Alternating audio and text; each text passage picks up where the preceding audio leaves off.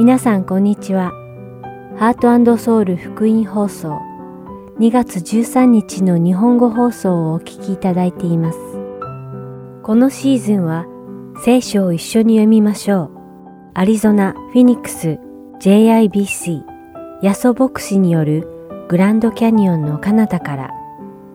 イスラエルの王たちをお届けします。では、聖書を一緒に読みましょうをお聞きください。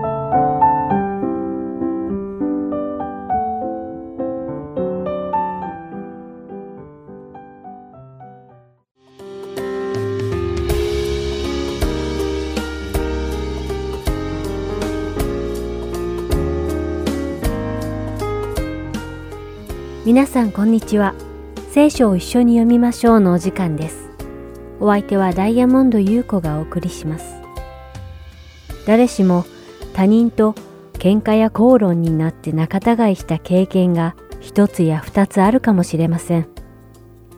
では、一度は仲違いしてしまった相手と仲直りした経験はありますか？ではその時、どちらが先に和解を求めたでしょうか？常識的に考えれば、仲違いした二人のうち、間違いを起こした方が先に謝れば、和解ができるのではないでしょうか。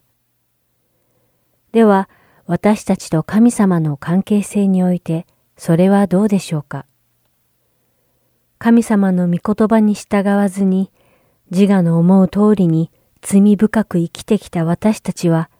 神様と敵の関係にありました。自分の考え通りに生きようとするのは、まさに神様に敵対するサタンの考えで、そのサタンの考えに従って生きてきた私たちは、神様と対敵の関係だったのです。常識的に神様と私たちが和解をするためには、誰が先に和解を求めるべきでしょうか。私たちが神様に不従順で罪を犯したので、私たちが神様に和解を持ちかけるべきではないのでしょうか。しかし、私たち罪人は、先に神様に和解を求めませんでした。むしろ完全な義であられる神様が私たちに先に和解を求められたのです。ローマ人への手紙第5章10節に、もし敵であった私たちが、巫女の死によって神と和解させられたのなら、とあります。全く過ちのない神様は、罪人の私たち、すなわち敵である私たちに自分の御子であられるイエス様を犠牲にしてまで和解を求められたのです。これが神の国の和解の方法なのです。今日一緒にお読みする三条の水訓は、マタイの福音書第5章9節の御言葉です。平和を作る者は幸いです。その人たちは神の子供と呼ばれるから。当時のユダヤ人の文化では、息子は父親の代理とされることが多かったようです。ある人の息子に会うということは、その父親に会ったのと同じように扱われていました。そこで神様はイエス様というご自身の御子を代金として支払われ、私たち罪人と和解されたのです。ですから、私たちも神様の教えに忠実に生きて他人に接していれば、人々は私たちを通じて聖なる父であられる神様を見ることができるのです。もし皆さんの中に誰か他人に気分を害されて仲違いしてしまったままの相手がいるなら、その相手を許して先に和解を求めてみませんか？相手が和解を受け入れるか受け入れないかは相手の選択です。しかし和解を求めることは神様の子供たちの義務なのです。私たちに非がなくても和解を求めるのは神様を体現しているのです。私たちクリスチャンみんなが神様の姿を体現することができるようになることを願います。それではお祈りします。天におられる父なる神様、私たちの心にあなたの愛と誇りをあふれるように満たしてください。神様のその愛と誇りをもって私たちも他の者たちに神様の和解を示すことができるように願います。まだ神様と和解をしていない人々が神様と和解し、神の子にしていただけるように私たちを大いに用いてください。イエス様の皆のもとにお祈りします。アーメン。それでは今日の聖書を一緒に読みましょう。三条の水訓編はここまでです。また来週お会いしましょう。お相手はダイヤモンド優子でした。さようなら。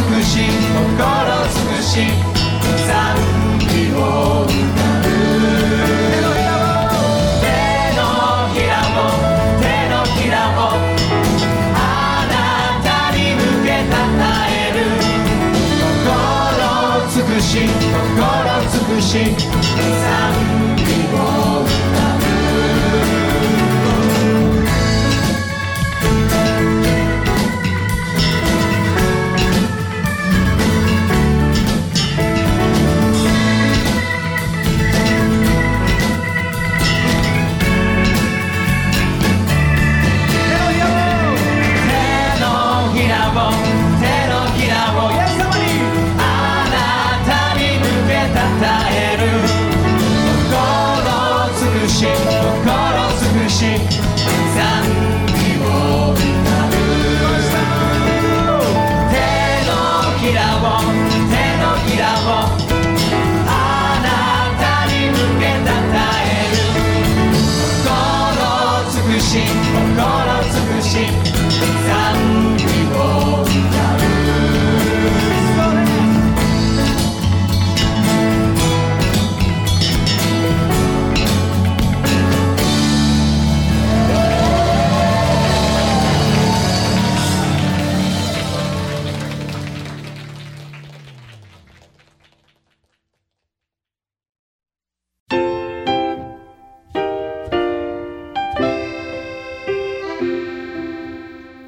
きましては、アリゾナ・フィニックス JIBC ヤソ牧師によるグランドキャニオンの彼方からをお聞きください。今日のタイトルは、父よです。ヤソ先生のお話を通して、皆様が恵みのひとときを送られることを願います。聖書を持っている方はですね、使徒の働きの6章ですね、開いておいてください。はい、6章の1節からですね、今日はね、お話があります。まあ、実はですね、今日これから読みますけども、非常に今から読む箇所と私たちの今日のこの朝の雰囲気とちょっと似てるんですね。というのは使徒の働きの6章では2つの言葉を話す人のグループが出てきます。はい今でもですね賛美しながらですね英語と日本語の2つの言葉で喋りましたよね。ですから6章を読むときにですねなんとなくですね彼らがどんな気持ちだったかというのが非常にここに来ると分かるような感じがします。はいまあ今からメッセージを6章からする前にですよ。実はですねちょっと紹介したいとある方紹介したいと思います。はい。先週もやりましたけども今週もですねえー、どうしてイエス様と出会ったかということの話をですねあの誰かに頼んでやってもらってます。今日はですねマットさん。今ねワーシップを導いてくださったマットさんにですねあのねどうしてイエス様と出会ったのかっていうそのことをちょっと聞きたいと思ってます。実はですね入り口にですねオレンジの CD が置いてると思います。これはですね Heart and Soul Gospel Ministry というですねまああのグループのですね、まあ、ラジオ番組の録音ですねえ韓国語、英語、日本語、ね、の言葉でね、あの放送がされているようですけど、その中にですね、マットさんの声も入ってるんですか？私の声も入ってるそうですけど。ではですね、いつもラジオを聴いてる方はですね、張本人のね、その方のお証も聞けるのを楽しみにしたいと思います。ぜひ今からマットさんのお証を、じゃあよろしく。Good morning, おはようございます。Again えー、私は横山勝と申します。で、皆様私をマットと呼んでください。今日は私の、証を皆さんとシェアしたいと思います。私は、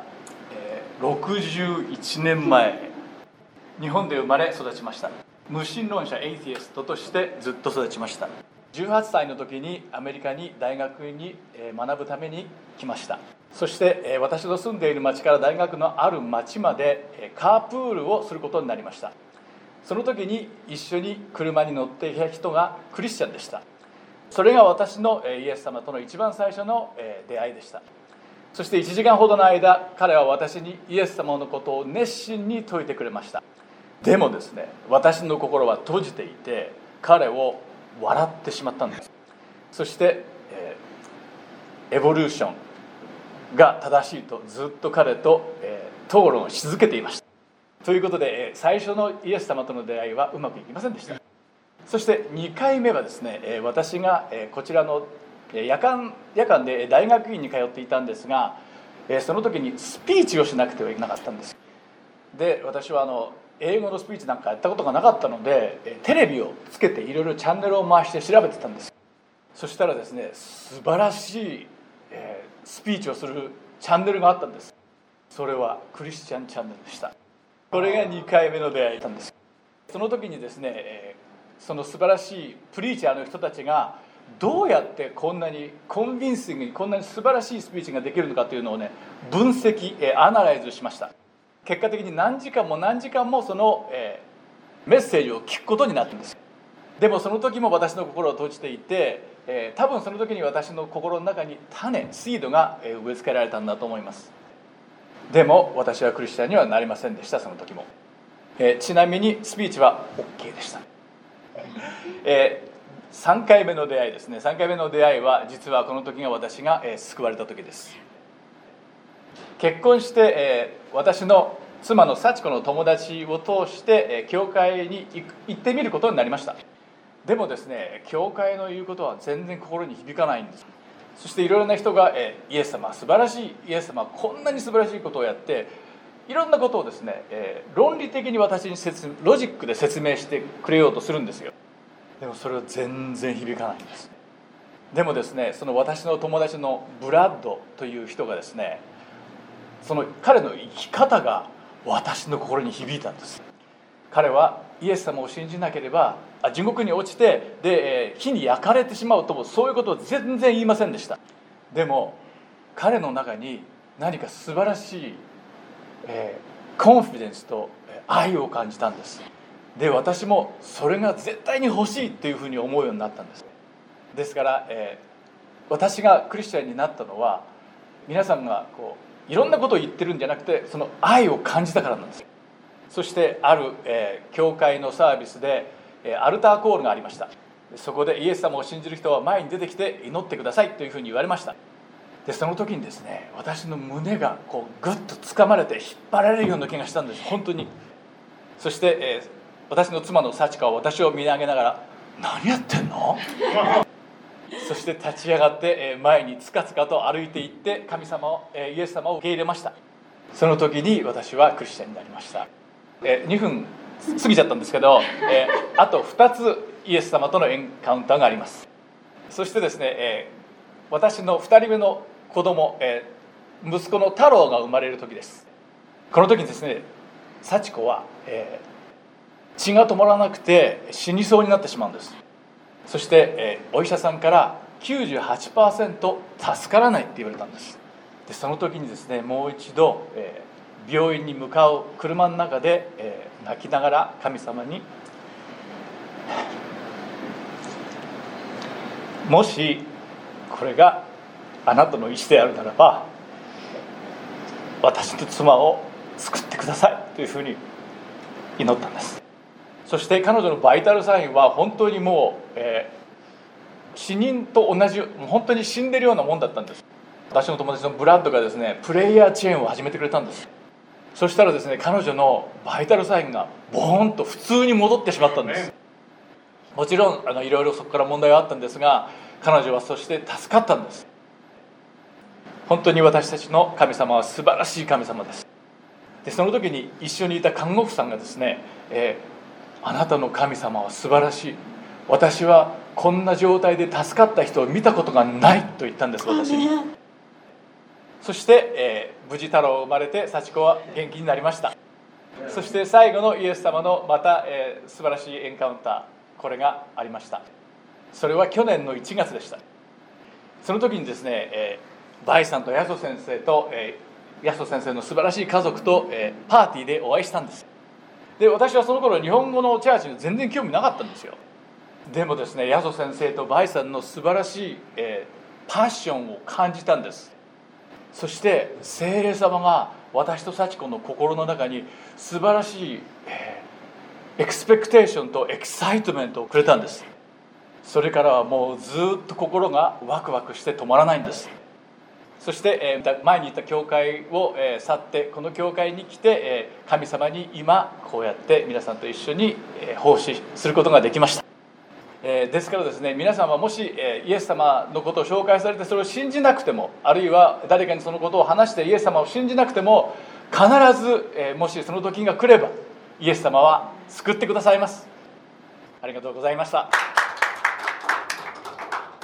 聖書ですね、えー使徒の6章を読みたいと思います。6章のですね、え1節からですね、読んでいきたいと思います。その頃、弟子たちが増えるにつれて、ギリシャ語を使うユダヤ人たちがヘブル語を使うユダヤ人たちに対して苦情を申し立てた。彼らのうちの山もみたちが毎日の配給でなおざりにされていたからである。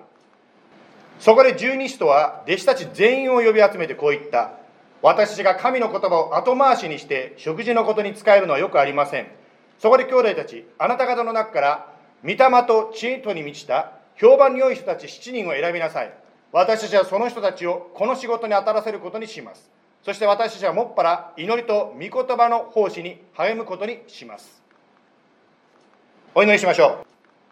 う。イエス様、今日は今、マットさんの素晴らしいイエス様、あなたとの出会いの話を聞きました。今、マットさんが言ってくださったように、イエス様は私たちの心のドアをノックしておられます。答えなかったら、またあなたはノックされます。そのように、あなたは一人一人呼び出してくださいます。ですから今日も今、この聖書の言葉を通して、私たちもあなたの心のドアのノックを聞きたいと思います。あなたに、その招きに応えるときに、あなたは私たちと共に進まわれ、私たちを導かれます。この時代を生きたらいいのか教えてください。イエス様の名前によって祈ります。アメン。はい、今読んだ話ですね、クリスチャンたちが集まりだして、教会というのをですね、エルサレムで始めたわけです。世界で最初の教会がここに生まれたわけです。そこで何が起こったかというと、ギリシャ語を話す人たちとヘブ語を話す人たちの、まあ、対立というんですか、ちょっと問題が起こってしまいました。まあ、2つの言葉、2つの文化のぶつかり合いというのは、私たちも今日ここでもね、少しこう、2つの言葉の違いということを少し体験できたと思うんです。その中で、いろいろとですね、ちょっと問題が起こったということが今の箇所から見たと思います。私たち人間というのは、みんな同じように、1日には24時間しかないわけです。ですから24時間をどのように使うのかは、私たち一人一人に与えられた、まあ、賜物でありますね。この世の中にはたくさん良いことがあります。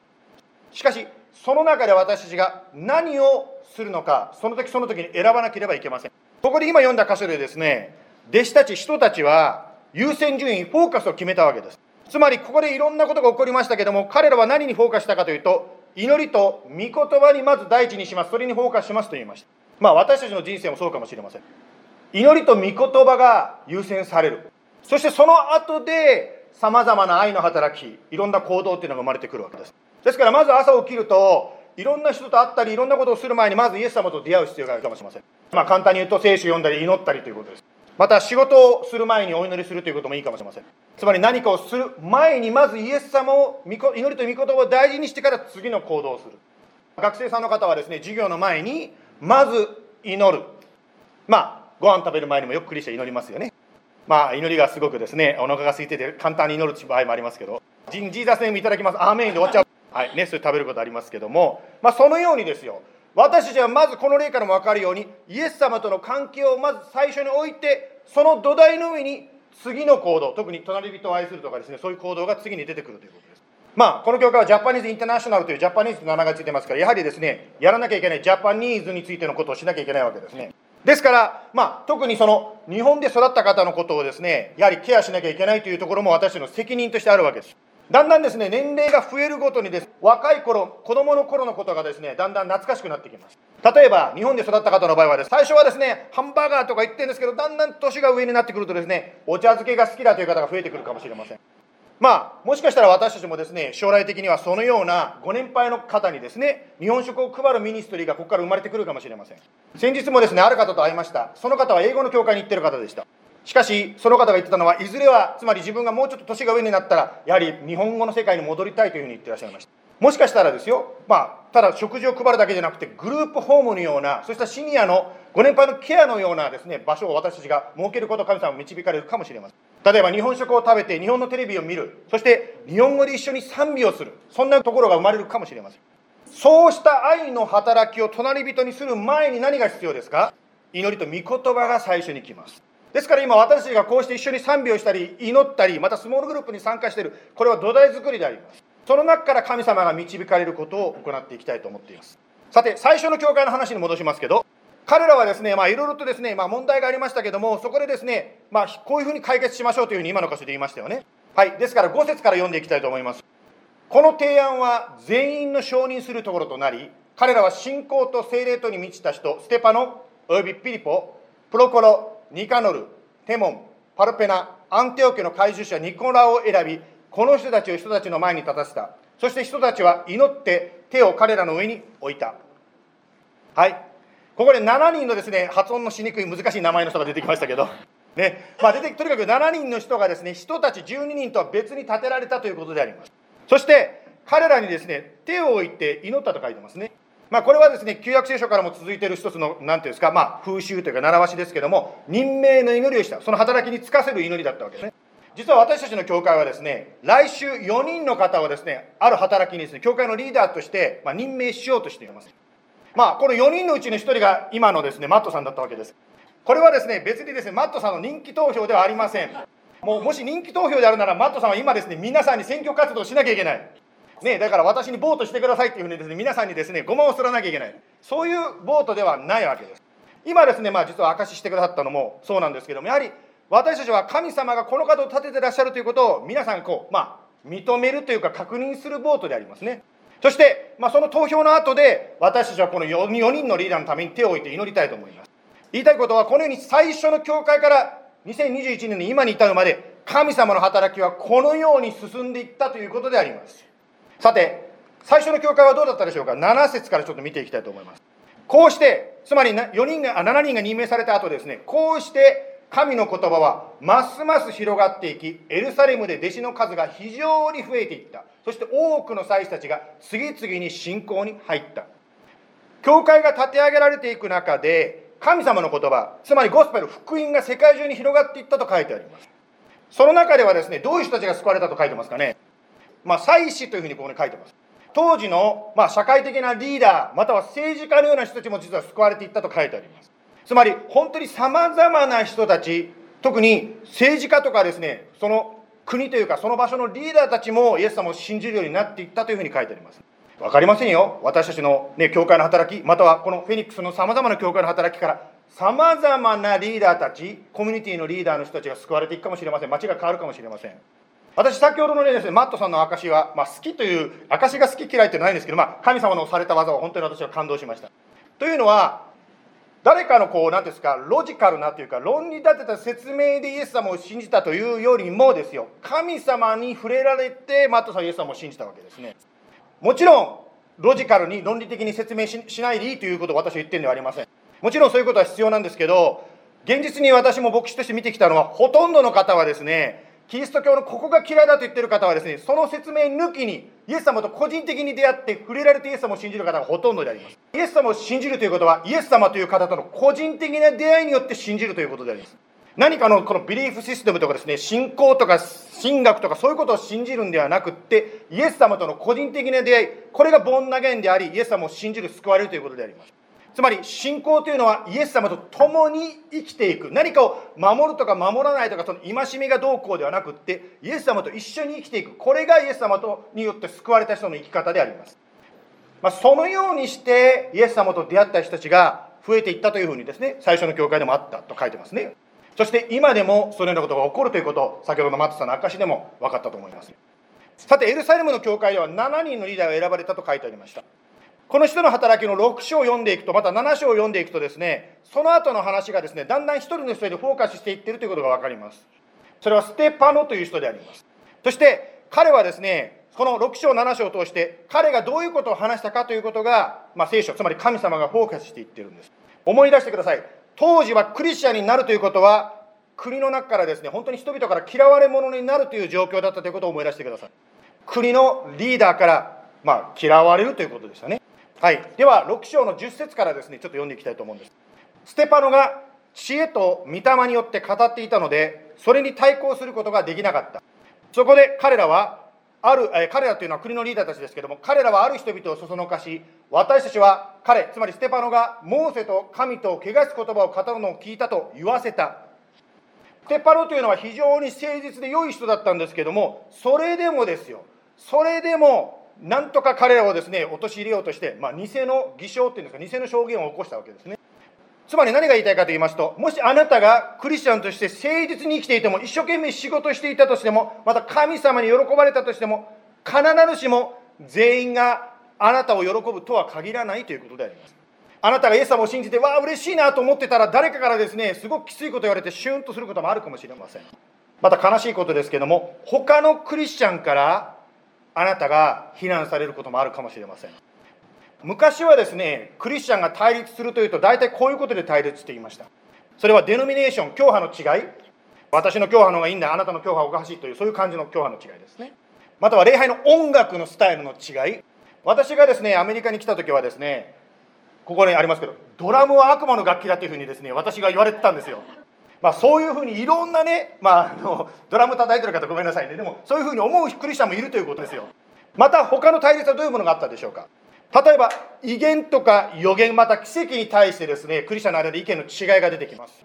しかしそういったことも対立がありましたけど2021年の今はですねもっと違うことが大きなメジャーイッシューになってますよねクリスチャンの間で。つまりそれは何かと言いますと政治的な立場の違いであります。残念ながら世の中でそういうことが起こっていることがクリスチャンの間でも持ち込まれてきてクリスチャンが対立しているわけです。今週は特に皆さんもご存知のように私たちクリスチャンが本当にこの国の一致そして平和のためにまた主の御心がなるようにと祈る時でありますね。まあどのような意見の違いも先ほど言ったように神学的な違いもまたは政治的な違いもですねぜひ私たちはこの言葉を思い出したいと思います。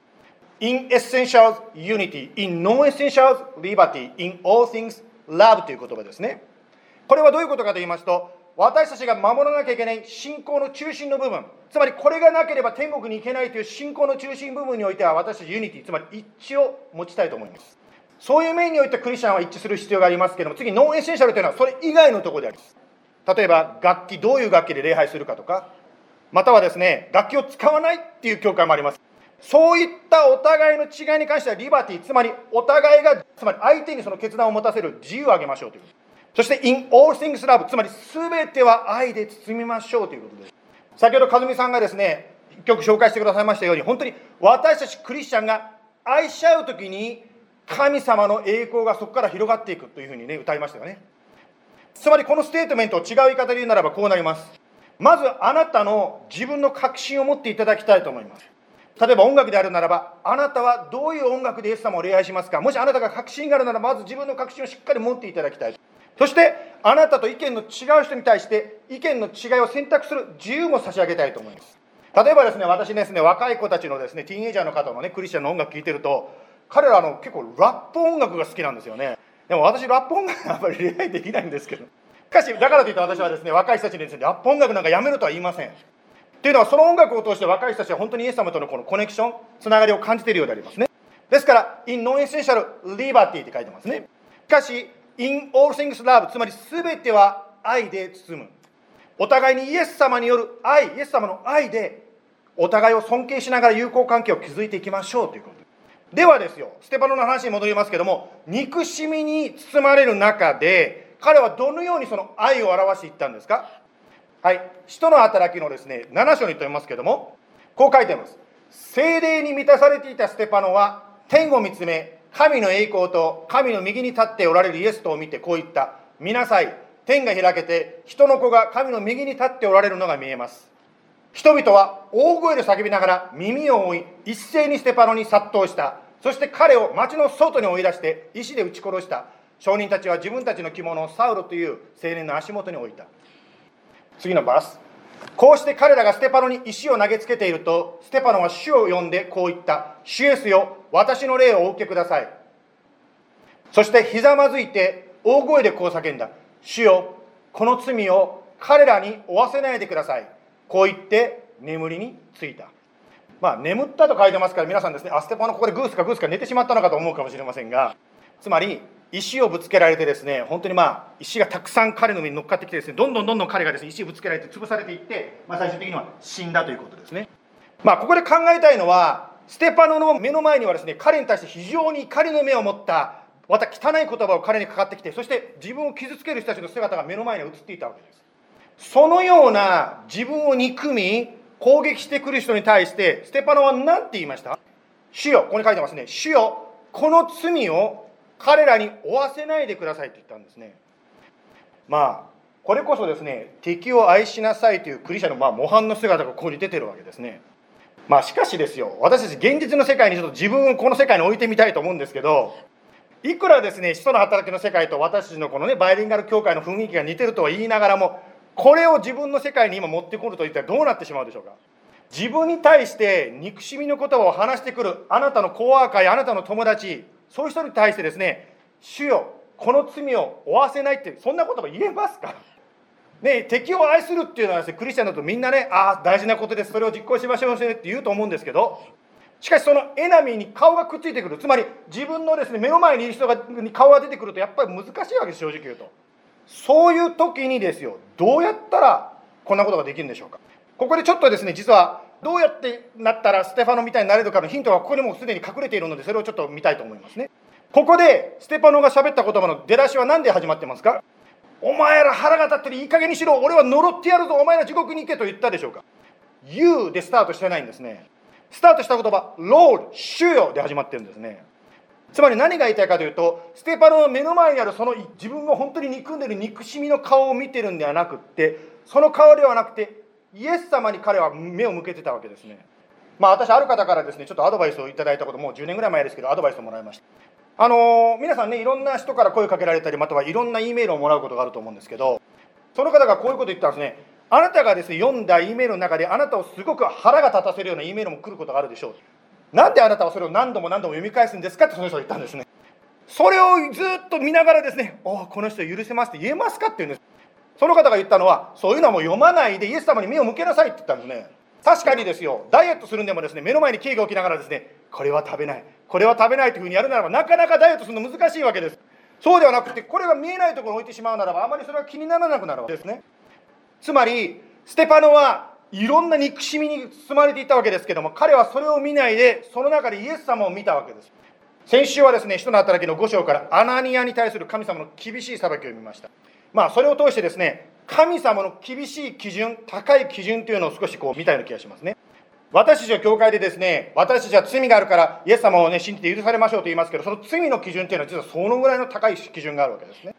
つまり、イエス様は私たちが行動に移さなくても心の中で相手を憎いと思うならば相手を殺したのと同じぐらい重い罪だとイエス様はマタイの福音書で言っております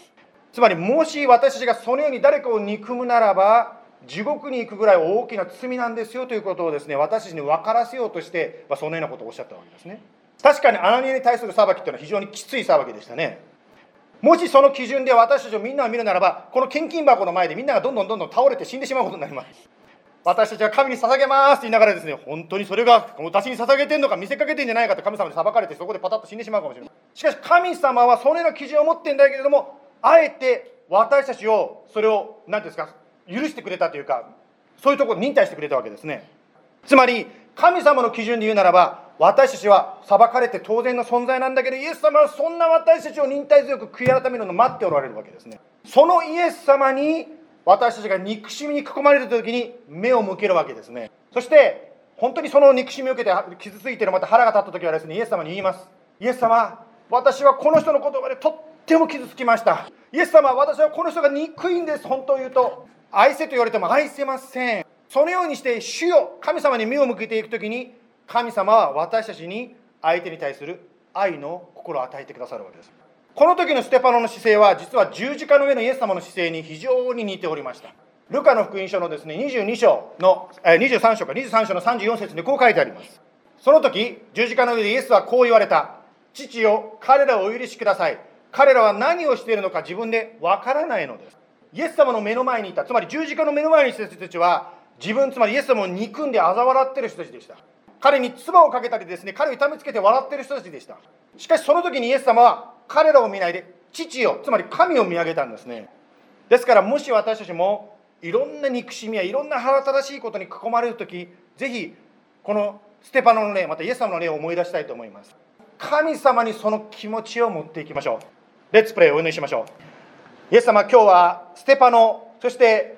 最後はイエス様の例も見ましたけどもステパノが特にどのようにして憎しみの中で生きていったのかということを初代クリスチャンの姿から学んでまいりました。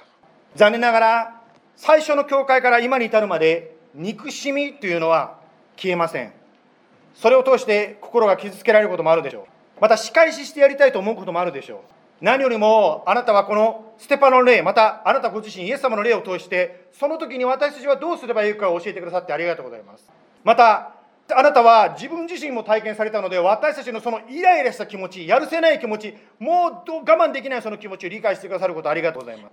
どうぞ神様私たちが心にフラストレーションを覚えるときまたがっかりするとき腹が立つとき落ち込むときどうぞ私たちがあなたを見ることができるように助けてください。そしてあなたに祈るときにあなたはステパノを精霊に満たしてくださったように私たちもあなたの霊に満たしてくださって相手を愛する心を与えてください。今日もいつものようにイエス様を信じる祈りをまた最後に一緒にしたいと思っております。もしあなたが今日イエス様を信じたいイエス様と共に歩みたい特に私は罪人である。今日イエス様の高い罪の基準を言いましたけども罪人であるということを認めて信じたいと思う方がいらっしゃるならば一緒に祈りましょう。私について祈ってください。イエス様私は罪人です。私の罪の身代わりとなって十字架にかかってくださってありがとうございます。あなたを信じます。どうぞ私を導いてください。私はあなたについていきます。最後に一言祈ります。イエス様今日こうして一緒にあなたを礼拝しました。いつもはこれで終わりますと言って止めてしまうんですがもう一つだけ祈りの中で言いたいと思います。もし祈りの中で皆さん今目をつぶって祈ってますが今日祈りをして私もイエス様を信じます。ついていきたいと思う方いますか？その方はその場で立ってください。目をつむったまま立ってください。またすでにイエス様を信じた方の中で私もイエス様についていきますという決心を今新たにしたい方は立ってください。ありがとうございます。もうすでにね立っていらっしゃる方感謝します。ではあなたのためにお祈りしたいと思います。イエス様本当にこうして今立ってる方特に今日は初めてイエス様を信じるということを決心して立った方が前にいらっしゃることを感謝いたします。イエス様おっしゃいました。私を人の前で認める者は私も天使たちの前でつまり天であなたを認めますと言いました。どうぞ決心した兄弟の上にあなたの豊かな祝福がありますように。もう兄弟と言います。なぜならばイエス様にあって私たちはつながっているからです。また今日この話を聞きながら心の中で立ってらっしゃる方もいらっしゃるでしょう。私はその方のために祈りたいです。どうぞステパノが精霊に満たして満たされて前に出たようにどうぞその方に聖霊様が触れてくださってイエス様信じますと公に決心できる勇気を与えてください。マットさんがメガチャーチでポツクと立ち上がったように人の目ではなくてイエス様だけを見て本当に立ち上がるその力をください。神様あなたについていきます。この憎しみの中に世にあってどうぞあなたの愛を隣の人に分かち合うことができるように助けてください。イエス様の皆によって感謝して祈ります。エメン。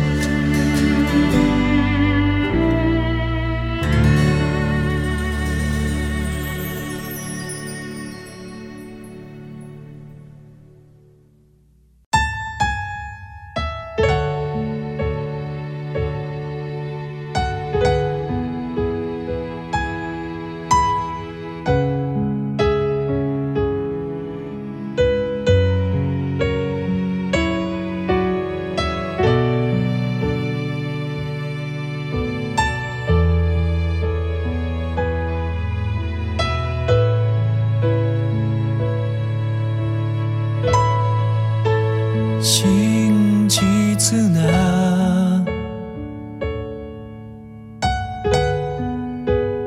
我该去几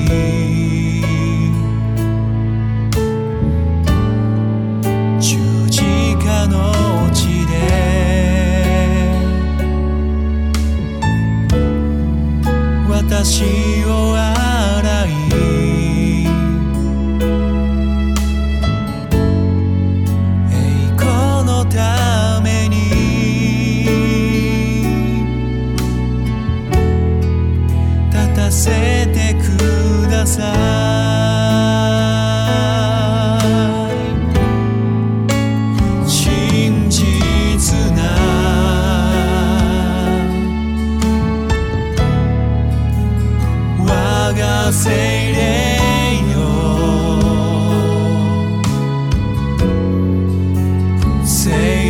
の日を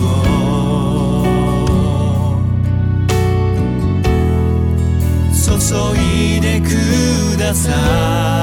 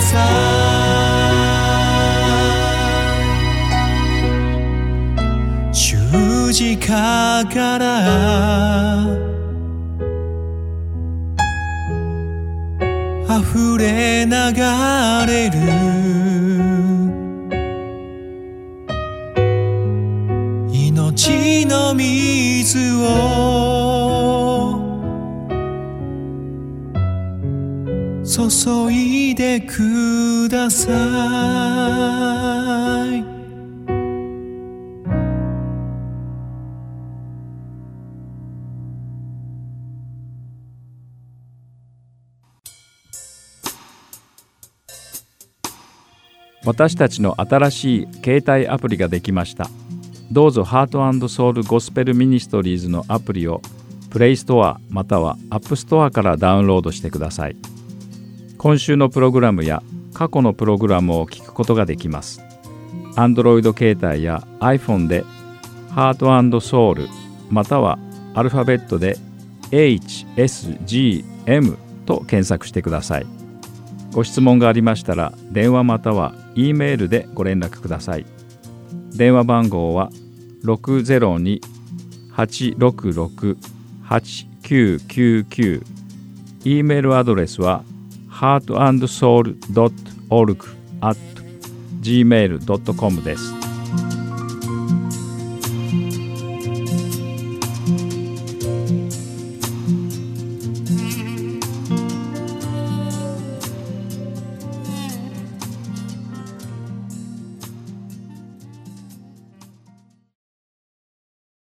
では、イスラエルの王たちをお聞きください。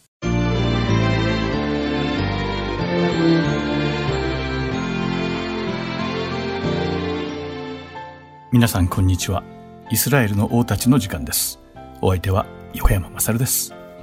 さて先週に引き続き今回も南ユダを統治していたヨシャパテ王に関して学んでいきましょう。さて南のユダ王国のヨシャパテ王と北イスラエル王国のアハブ王は同盟を結び一緒にラモテ・ギルアデを取り戻すための戦争を起こしますこの時アハブ王は自分は王に見えないように変装をして戦いに出るのですが、ヨシャパテ王には王服を着ていけとなんだか理不尽な提案をしました。しかし、ヨシャパテはこの提案を受け入れて、王服を着て戦いに挑んだのです。くしくも敵軍のアラム王は、アハブ王が勘ぐっていた通り、戦車隊長たち32人に向かって、兵や将校とは戦うな。ただ、イスラエルの王を目指して戦え、と命じていたのです。アラム軍の戦車隊長たちは、ただ一人王服を着ていたヨシャパテ王をすぐに見つけて、イスラエルの王に違いないと考え、彼を取り囲んで集中攻撃を始めようとしました。これに驚いたヨシャパテ王は、助けを叫び求めたのです。すると主は、ヨシャパテを助けられました。歴代史第2の第18章の31節を読んでみましょう。そこには、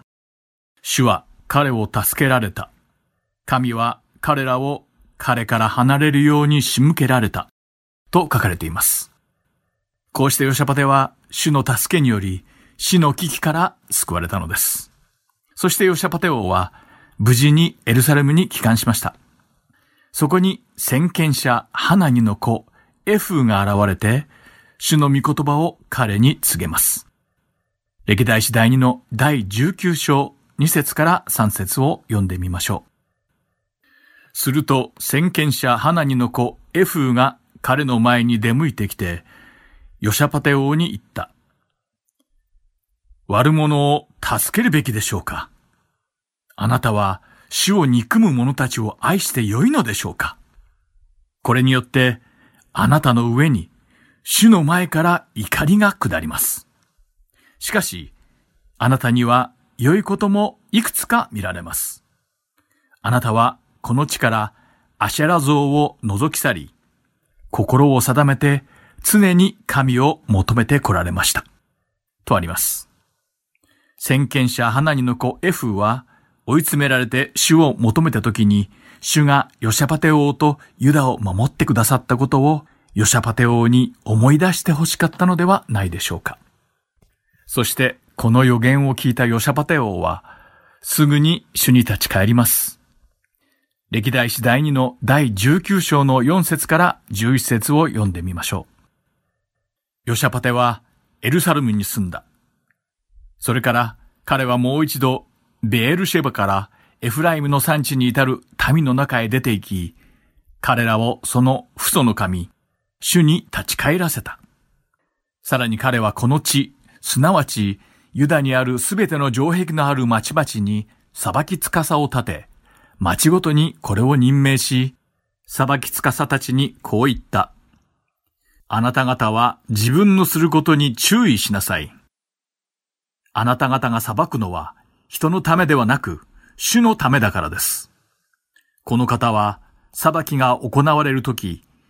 あなた方と共におられるのです。今、主への恐れがあなた方にあるように、忠実に行いなさい。私たちの神、主には、不正もエコひいきも、賄賂を取ることもないからです。なお、ヨシャパテは、エルサレムでは、レビ人と、祭司の中から、また、イスラエルに属する一族の頭たちの中から、主の裁き、及び訴訟に携わる者たちを任命していた。エルサレムに帰った時、彼はこの人々に次のように命じた。あなた方は主を恐れ、忠実に、また全き心を持ってこのように行わなければなりません。おのおのの町に住んでいるあなた方の兄弟たちから、あるいは互いの流血事件について、あるいは立法、命令、掟、定めなどについて、あなた方のところに訴訟が持ち込まれた場合には、いつでもあなた方は彼らが主に対して罪を負い、その結果、あなた方とあなた方の兄弟たちの上に見怒りが下ることのないよう、彼らに警告を与えなければなりません。あなた方はこのように行いなさい。そうすれば罪を負わずに済むのです。ご覧なさい。あなた方の上の頭、祭司、アマルヤは主の事柄全体にあたります。また、ユダの家の司、イシュマエルの子、ゼバデヤは、王の事柄全体に当たってくれます。さらに、あなた方の前のレビ人は司です。勇気を出して実行しなさい。主が善人と共にいてくださるように。と書かれています。ヨシャパテ王は民を正しく治めるために町ごとに裁き司を任命し、彼らにいくつかの掟を告げました。それは、人のために裁くのではなく、死のために裁き、主への恐れを持ってそれを忠実に行い、民が主の見前で罪を犯さないように、民をしっかりと治めなさいというものでした。ただ、民を裁くのではなく、主の民が主の見前に立ち返るように、裁き司が霊的に正しく民を導くことができるようにしたのです。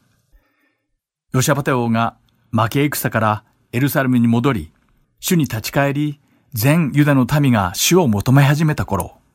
モアブとアモンが連盟を組み、ユダと戦おうと南から攻め上ってきました。アラムとの戦いでイスラエル王国のアハブと同盟を結んで、自分たちの力に頼って敗北を喫し、かなりの軍勢を失っていたヨシャパテ王は、この戦いを恐れました。しかし、ヨシャパテ王は、今回の戦いにおいては、自分の考えや力に頼ることをせず、ただ主に助けを求めたのです。そして、ユダの国民に断食をするように布告し、国全体で主に助けを請うたのです。ユダの老若男女すべて主の見舞いに立ち、主に助けを叫び求めました。歴代史第2の第20章の5節から12節には、ヨシャパテ王がどのような思いで主の見舞いに立ったのかを示す彼の主に捧げた祈りが書かれています。その祈りの一部、歴代史の第2、第20章6節から7節を読んでみましょう。私たちの父祖の神、主よ。あなたは天におられる神であり、またあなたはすべての違法の王国を支配なさる方ではありませんか。あなたの御手には力があり、勢いがあります。誰もあなたと対抗して持ちこたえうるものはありません。私たちの神よ。あなたはこの地の住民をあなたの民イスラエルの前から追い払い、これをとこしえにあなたの友、アブラハムの末に賜ったのではありませんか？と書かれています。ヨシャパテはまず主がどのような方であるのかを宣言し、主がイスラエルの民に対して結ばれた約束に頼り、祈り始めたのです。このように、ユダの全国民が主の見前に立ち、主に叫び求めていた時に、主の霊がアサフ族のレビ人、ヤハジエルの上に臨んだのです。そしてヤハジエルはユダの民に主の御言葉を伝えます。それは、この戦争はユダの民の戦いではなく、神の戦いである。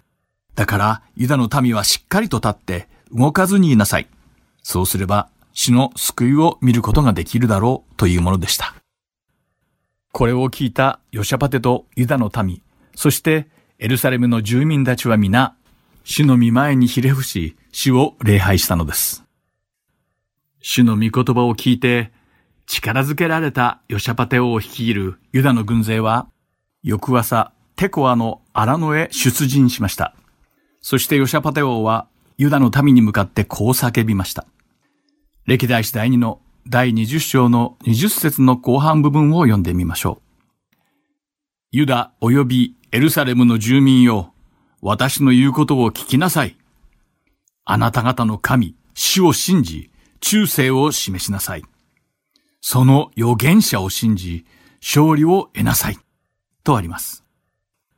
このようにヨシャパテ王は主の約束を信じ、民と共に主を賛美したのです。歴代史第2の第20章21節には、それから彼は民と相談し、主に向かって歌う者たち、聖なる飾り物をつけて賛美する者たちを任命した。彼らが武装した者の前に出て行って、こう歌うためであった。主に感謝せよ。その恵みはとこしえまで。とあります。歌と賛美とともに主の力強い見業が始まりました。ユダに攻め上ってきたアモンとモアブの子孫たちは、なんとユダの民ではなく、セール山に住む住民たちを間違って全滅させてしまいました。そしてその後、互いに戦い合い、自滅してしまったのです。聖書には、彼らのうちで逃れた者は一人もいなかったと書かれています。ヨシャバテ王とユダの民は何もせずに勝利を得た後、3日かかって戦利品を集め、4日目にベラカの谷に集まり、そこで主を褒めたたえました。そして十言のこと、盾ごとラッパを携えてエルサレムに戻り、主の宮に入ったのです。主がイスラエルの敵と戦われ、全滅させたというニュースは、瞬く間に地のすべての王国に知れ渡り、主への恐れが望んだのです。こうして主は、ヨシャパテ王の知性に恵みを与えられ、ユダ王国は平安に満ちたのです。このように主により頼み、主への信仰のために勝利を得たヨシャパテ王だったのですが、その後、その罪深い行いで、悪名高いイスラエルの王、アハズヤと同盟を組むという間違いを犯してしまいます。そして残念なことに聖書には、ヨシャパテ王が再び愚かなことを行ったと記されているのです。列王記第一の第22章の48節から49節そして歴代史第2の第20章35節から37節には、ヨシャパテ王が北イスラエルの王、アハズヤと同盟を結んだ話が書かれています。ヨシャパテは主の前に悪事を働いたアハズヤ王と交流し、また同盟を結んで戦団を作りました。そしてこの船に乗ってタルシシュへ向かい、金を得ようとしていたのです。すると主はこの時ヨシャバテに罪深い王アハズヤと同盟を結んでしまったことを咎められ、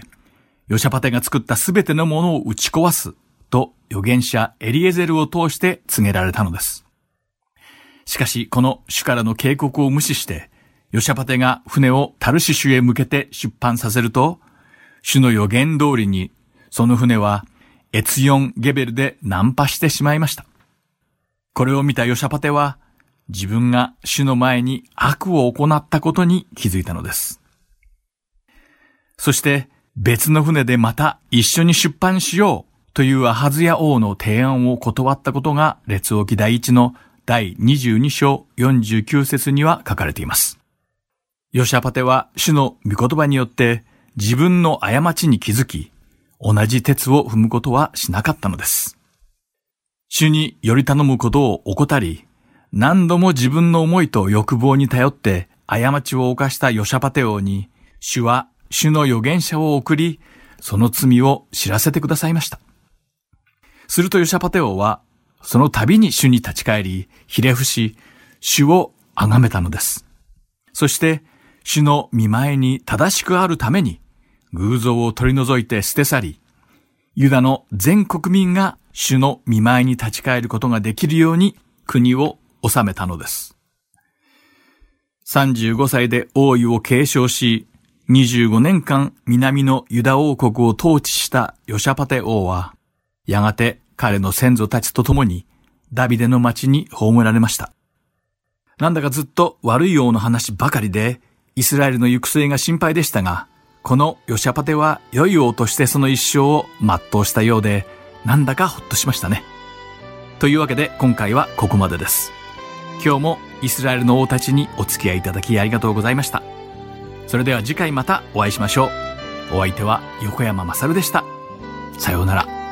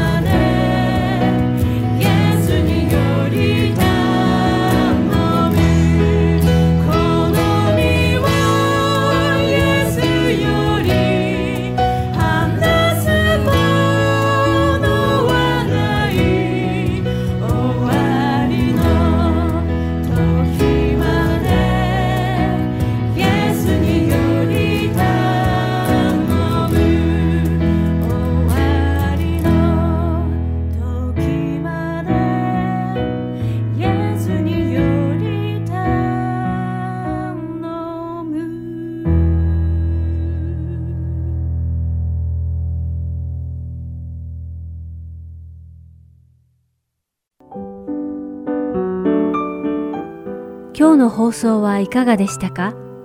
最後までお付き合いくださりありがとうございました。また来週お会いしましょう。